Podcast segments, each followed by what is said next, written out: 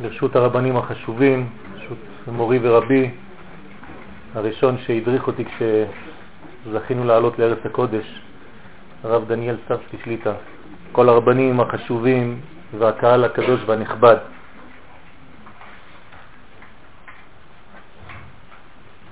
מוריי ורבותיי, אני לא כל כך מבין למה אני מדבר לפניכם. כולי בושה, אני הקטן, מול האנשים החשובים והגדולים שיושבים כאן, וכמובן ביום ההילולה של אה, הצדיק רבי אשר הפרסי זצ"ל, וכהוראת מורנו ורבנו, הצדיק רבי משה אהרון, הכהן שליטה, שביקש ממני לבוא ולומר כמה דברים לפניכם.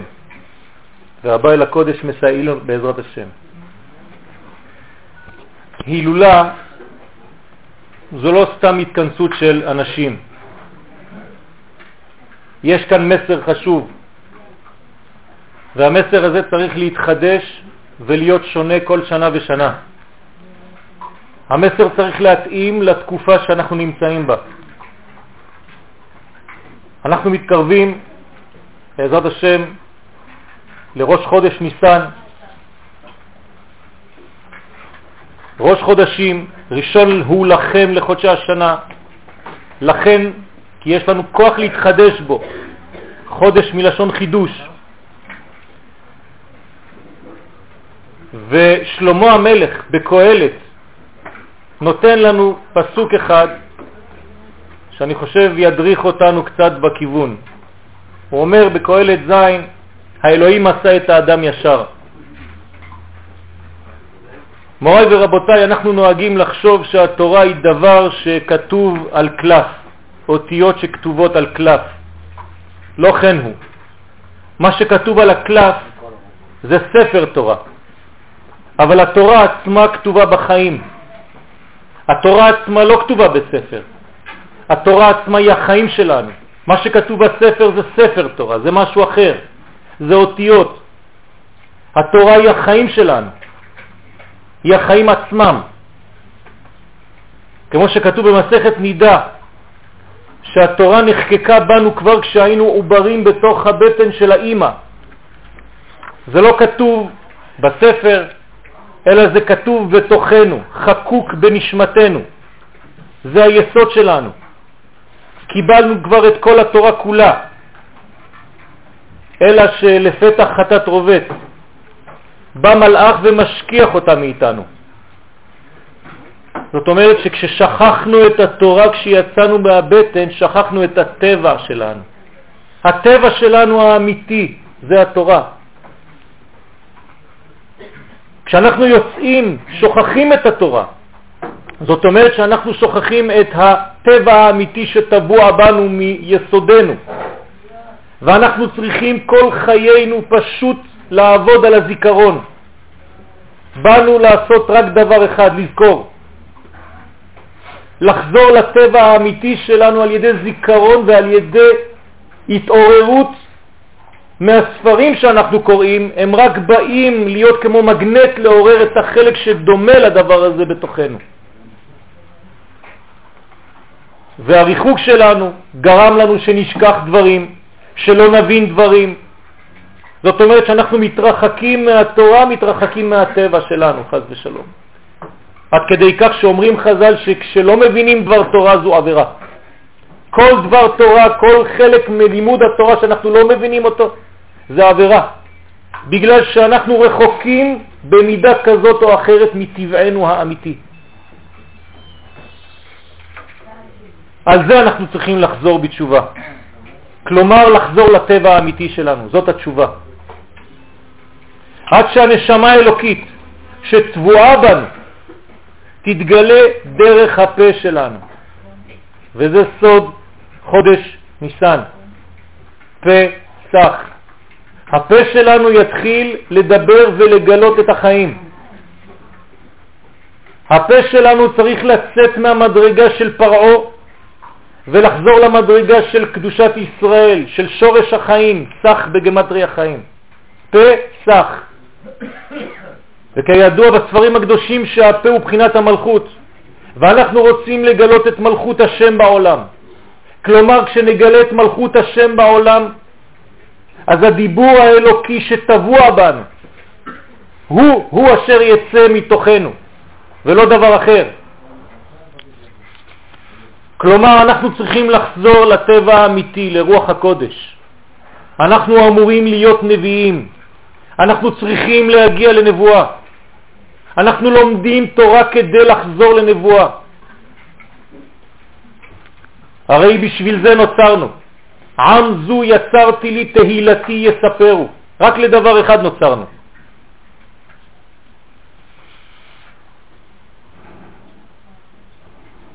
אני חושב שאנחנו לא יכולים להסתפק בעוד פסח, בעוד סיפור האגדה, בעוד שנה שנעביר את הקערה מעל הראשים ונאמר בשנה הבאה, לשנה הבאה, בני חורין.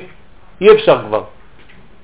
מוריי ורבותיי, עם כל הענבה וכל הצניעות, אני חושב שאנחנו צריכים להתכוון באמת שזה הפסח של הגאולה של עם ישראל, אם לא אנחנו סתם אומרים כצפצוף הזרזיר ודיבור התוכי, כמו שאומר הכוזרי.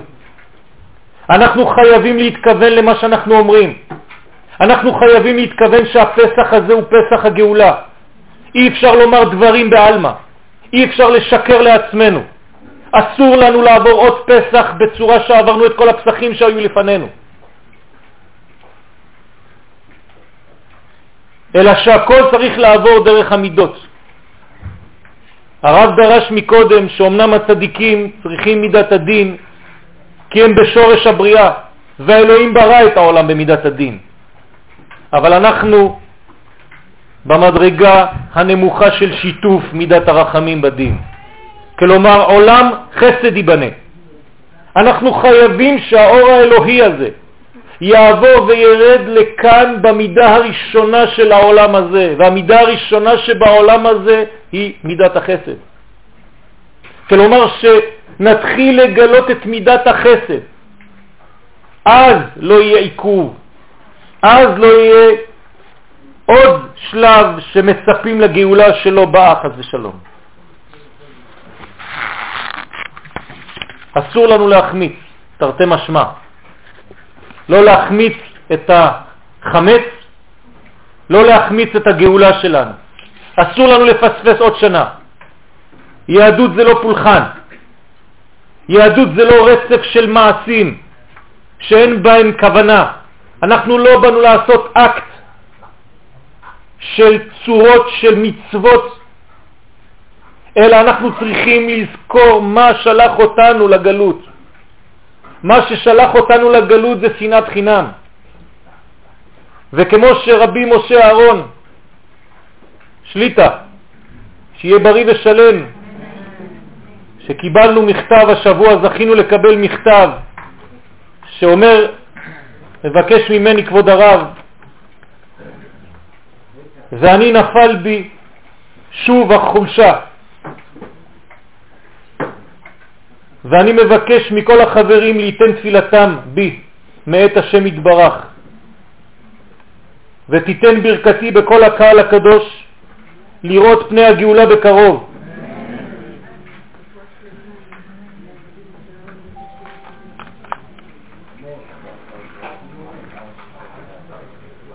הרב ביקש בחלקים אחרים של המכתב לדבר על אהבת חינם. מוריי ורבותיי, אהבת חינם זה לא סתם לאהוב בחינם. חינם זה חלק מאיתנו. חינם זה החלק האלוהי שהקדוש ברוך הוא נתן בנו כשנולדנו, כשנברנו. יש לנו חלק אלוהה ממעל ממש בתוכנו, והוא ניתן לנו בחינם.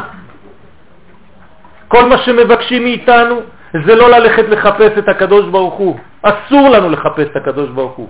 הקדוש ברוך הוא כבר מצא אותנו. חיי עולם נטע בתוכנו, אנחנו פשוט צריכים להוציא את מה שיש בתוכנו החוצה. זה מה שצריך לעשות. אין דבר אחר לעשות. אבל כדי להוציא את זה החוצה, צריך לאהוב את מה שניתן חינם בכל אחד ואחד מאיתנו. וזאת הנקודה שנקראת חינם. אם אני אוהב את הנקודה הזאת, בך ובך ובך, אז אני יש לי אהבת חינם. אהבה הנקודה הזאת שנקראת חינם.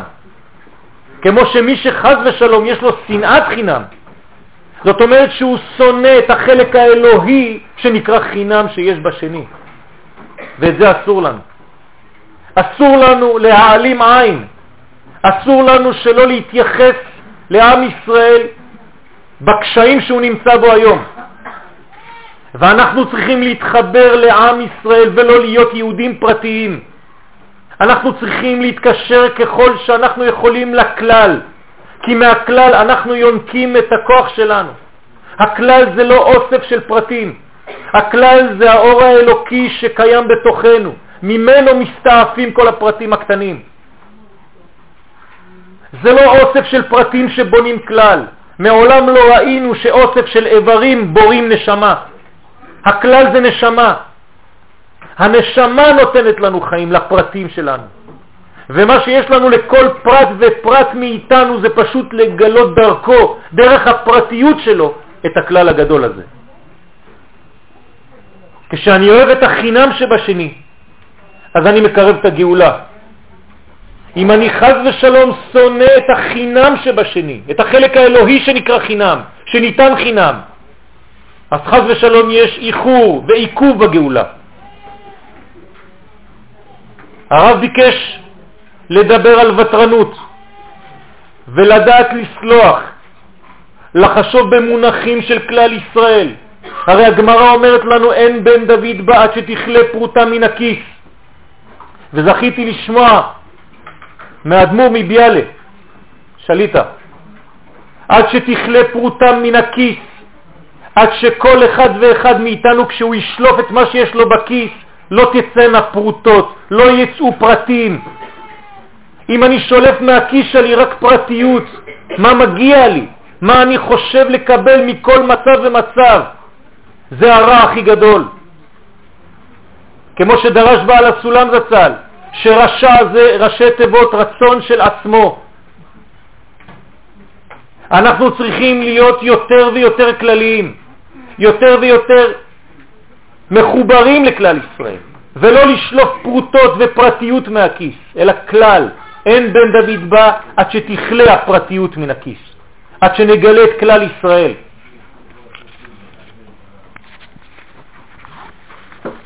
מורות ורבותיי, אני לא יודע כמה הייתי צריך לדבר. יש לי שיעור מאוד ארוך, אני לא רוצה לתת אותו כמובן. אני רוצה לתת לרב שליטה את עיקר הערב, אבל רק רוצה לומר לכם דבר אחד, בכמה אופנים. הגאולה נעשית כשנחזור מן החוץ לפנים. בניין, בניין הגשמי, כמו שהופיע בבריאת העולם, הכל התחיל מהבניין הכי רחוק, מהבניין הכי גשמי, וחזרה אל הבניין הכי נשמתי. אדם הראשון מופיע האחרון בבריאה, ולא בכדי, בגלל שכל מה שנברא לפניו היה חיצוני יותר. ומהחיצוני חזרנו לפנימי ואנחנו ממשיכים לחזור לפנימי יותר. זה סדר גאולת עם ישראל. ואנחנו, עם ישראל, קרואים אדם, כמו שכתוב ביבמות דף ס"א. אתם קרואים אדם, ואין אומות העולם קרואים אדם, דרשו חז"ל, אלא אתם, עם ישראל, קרואים אדם. אדם בגמטריה גאולה. יש בנו את הכוח של הגאולה. והגמרא בסנהדרין ל"ח נותנת לנו את הסימנים, את הסדר של הגאולה.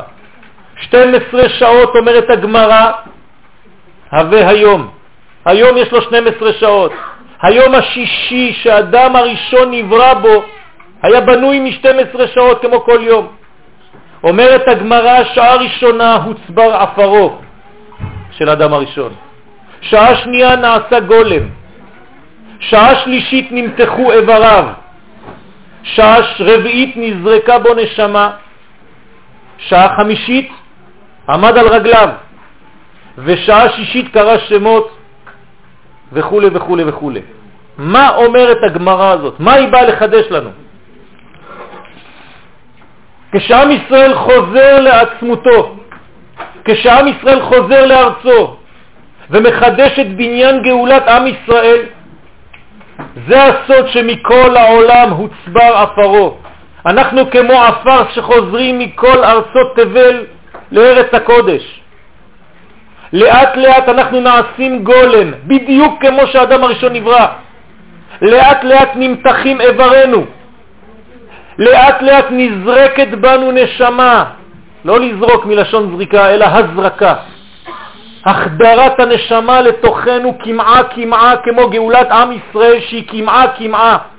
הנשמה לא נכנסת בבת אחת, אך בצלם מתהלך איש. לאט לאט הנשמה חודרת לתוכנו. ואז עם ישראל עומד על רגליו. וכשהוא עומד על רגליו, בגלל שיש בו נשמה, אז הוא מתחיל לקרוא שמות. לקרוא שמות זאת אומרת אפשרות להגדיר דברים. הדברים נהיים יותר ברורים, אני יכול לתת להם שם. קריאת שמות זה הכרה בטבע הפנימי של כל דבר ודבר, כמו שהאדם הראשון ידע את הטבע של החתול, על כן קרא שמו חתול.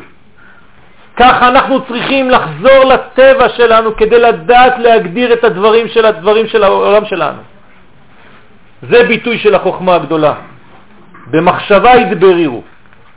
החוכמה שלנו היא חוכמה פועלת, חוכמה שיש בה תנועה.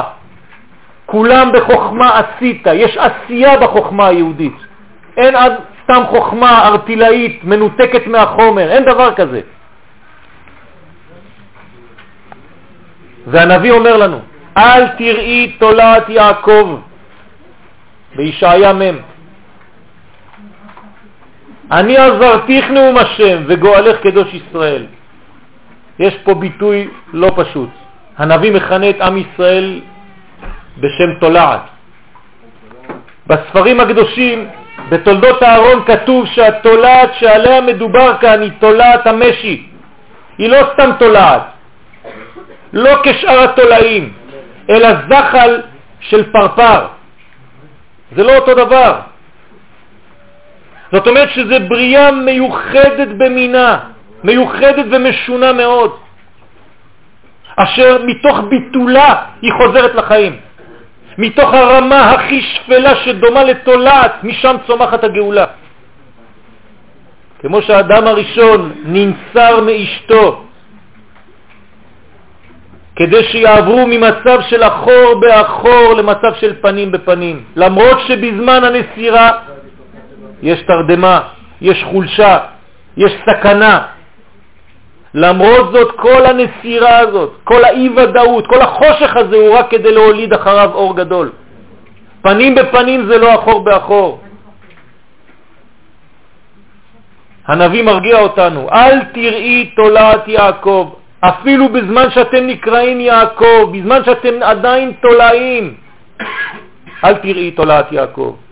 זאת אומרת שאנחנו צריכים להתבונן בתהליך היווצרותו של הפרפר הזה, בתהליך ההתפתחות של התולעת הזאת כדי להפוך להיות פרפר. כתוב בספרים הקדושים ארבעה שלבים עוברים מהתולעת הזאת כדי להגיע לפרפר. ארבעה שלבים יש בין האור לבין הכלי. כנגד ארבע אותיות שם הוויה, ברוך הוא, ברוך שמו.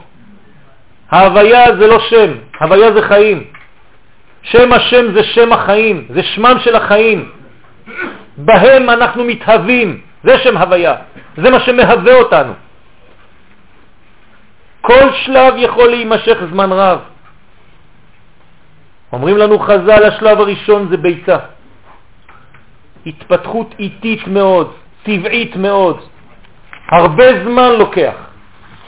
מי שהאמין לגאולה ניסית מיידית, בשבילו זה לא גאולה. הוא לא רואה את עצמו בתוך התהליך הזה, הוא לא מבין מה קורה, הוא רואה ביצה. גם מי שהצטרף לרעיון והבין שהגאולה היא ממש סדר המתלבש בתוך הטבע, אז הוא כל רגע מצפה להופעתו של הפרפר. במקום זה, מה מופיע אחרי הביצה? זחל. אין עדיין פרפר, יש זחל. מי שציפה לפרפר הזה, מחכה לפרפר הזה, מאוכזב מאוד. איפה הגאולה? אני רוצה לראות פרפר, אני רואה רק זחל. איפה הפרפר היפה הזה? הבלתי מזיק. יש לי במקומו זחל שהוא מגדולי המזיקים, מקרסם את הכל, אוכל בלי הרף. כל חייו מסתכמים רק בדאגה לכלכלה וביטחון. זה אתה פרפר? זאת הגאולה שציפינו לה? רק כלכלה וביטחון, רק אוכל? אתם יודעים, מוריי ורבותיי, שהזחל, עד שהוא הופך לפרפר, הוא משתנה וגדל פי 13 אלף. שמעתם את המספר 13 אלף פעמים יש לו גדילה עד שנהיה לפרפר. אז בהתחלה הוא מפתח רק מערכות של הגנות, דרכי הצבעה, דרכי התקפה. יש לו מוח, יש לה תולעת מוח, שהמוח הזה מנהל את כל המערכות. יש לה תולעת גם לב, יש לה מערכת דם, אבל הכל משמש רק לדבר אחד, רק לאכילה ורק לקיום. כמובן שהבנתם את הנמשל. מי שמצפה לפרפר הוא עדיין מאוכזב. גם אלה שהשתתפו והמשיכו בתהליך הגאולה, עכשיו הם נופלים, נופלים בדרך חז ושלום. כי הם רואים איפה הפרפר. רבים פורשים חז ושלום כי הם נבהלים בראותם. בניין כל כך מגושם, אני רציתי גאולה ואני הולך לחומר יותר ויותר חומרי, כל כך ארצי. ציפיתי לדברים הרבה יותר רוחניים, ובמקום זה יש לי זחל שדבוק לאדמה, לחומריות. אתם יודעים שלזחל אין צוואר שמפריד בין הראש לבין הגוף. זה סימן. זאת אומרת שאין לו הפרדה בין ראש לגוף. כל הראש שלו זה רק בשביל הגוף. הוא חושב רק על הגוף. כל קיומו זה רק כדי לקיים את הגוף שלו. אין שום מגמה רוחנית. איפה אנחנו נמצאים? איפה הגאולה של עם ישראל? איפה האידאל? רק לאכול, רק לשרוד. זה מה שנהיינו. בשלב זה מרגיע הנביא, אל תראי תולעת יעקב. למה אל תראי תולעת יעקב? כי את לא תולעת סתם. את פרפר שעדיין לא רואים אותו. אתה כוח עם ישראל שלא רואים אותו. אנחנו פשוט שכחנו את זהותנו הפנימית. במקום להתייחד עם עצמנו ולגלות את בני מלאכים שאנחנו. אנחנו מתנהגים כמו חקיינים לאומות העולם. שכחנו את זהותנו, שכחנו את לשוננו, שכחנו את הפה היהודי המדבר בלשון הקודש, ואל זה אנחנו חוזרים יום-יום. רק שהתהליך הוא זוחל, הוא כמו הזחל. מי שניסה לקצר את ימי חייו של הזחל כדי להיות מהר פרפר, הסתבר שזה הפך להיות פרפרים משונים שהם בלתי טבעיים, לא נורמליים. זאת אומרת שאנחנו לא יכולים לקצר את התהליך. מוריי ורבותיי, אני רוצה להגיד לכם משהו. הגאולה זה לא רק דבר שהולך להיות. מי שלא מבין שהתהליך עצמו הוא חלק מהגאולה, הוא לא הבין כלום. שנה שעברה יצאנו ממצרים והייתה גאולה, רק שלא גאולה שלמה. היה חלק של גאולה ששנת תשס"ה הייתה גאולה, אף אחד לא שיקר לכם. רק שאנחנו מצפים לגאולה בשלמותה, שבשנת תשס"ו יהיה השלב האחרון שאז יופיע כל הכוח, כל התמונה השלמה. אבל כל שנה ושנה הייתה גאולה. כי אתם יודעים למה? כי השלבים הם חלק מהגאולה. אסור לחשוב שהגאולה היא רק דבר שאני מצפה לו והיום אין כלום. זה לא נכון. מי שמזלזל היום על כי אין אלוהי בקרבי מצאוני הרעות האלה. חז ושלום לומר כך. אלא כל יום ויום אנחנו בתהליך של גאולה ואנחנו נגאלים. הרי אנחנו אומרים בעבר, ברוך אתה השם גאל ישראל. ולפעמים גם אסור לקודש להפריע לבניין החול, כי בניין החול הוא המתחיל. ככה כשנולד ילד קטן אסור להפריע לו, צריך לתת לו כוח לשחק. אם הילד לא משחק בגיל הרך, הוא לא יהיה נורמלי כשהוא יהיה גדול. לא צריך להחדיר בו קודש לפני שהחול מתבסס ממש. צריך לתת לו גם את הפן הזה, כדי שהחול יהיה בסיס חזק לחלות הקודש עליו. זאת אומרת שהחומר הוא קודש, רק בצורה אחרת. ככה אומר הגאון בווילנה, בסוף ביורו על ספרא דצניעותא. אומר הגאון ביציאתה של האומה הישראלית מבית הקברות הגדול של הגלות לשוב לתחייה בארץ חייה. במצב כזה יש סיבוכים רבים, יש מומים, יש חולאים נפשיים, חולאים רוחניים, וצריכים רפואה. אז באנו לבית החולים הגדול, זה ארץ ישראל. אנחנו בתוך בית חולים גדול, אבל אנחנו מתחילים להירפא ואנחנו בשלב סופי של רפואה בעזרת השם. וגם בעלי המומים יקומו לתחייה.